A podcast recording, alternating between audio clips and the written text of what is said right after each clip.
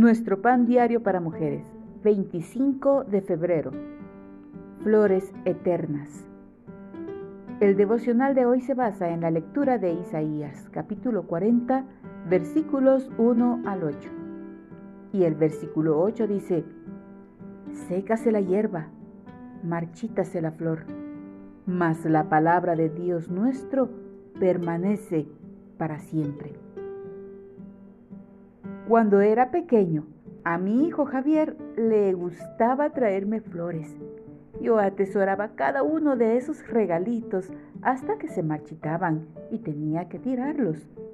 Un día me regaló un hermoso ramo de flores artificiales.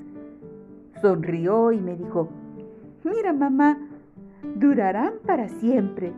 Así es como te amo. Desde entonces mi niño creció y se transformó en un jovencito.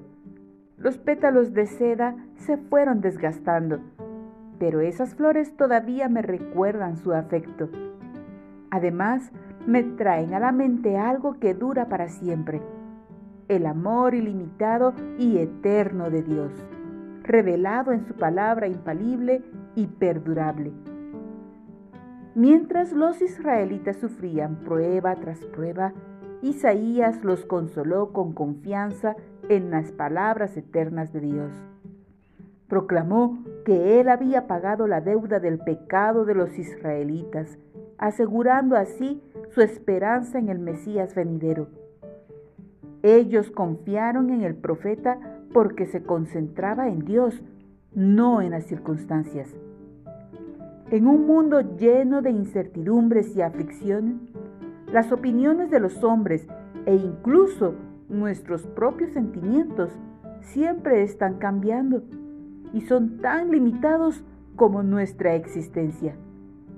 Aún así, podemos confiar en el amor y el carácter inalterables de Dios, como aparecen revelados en su palabra firme y eternamente veraz.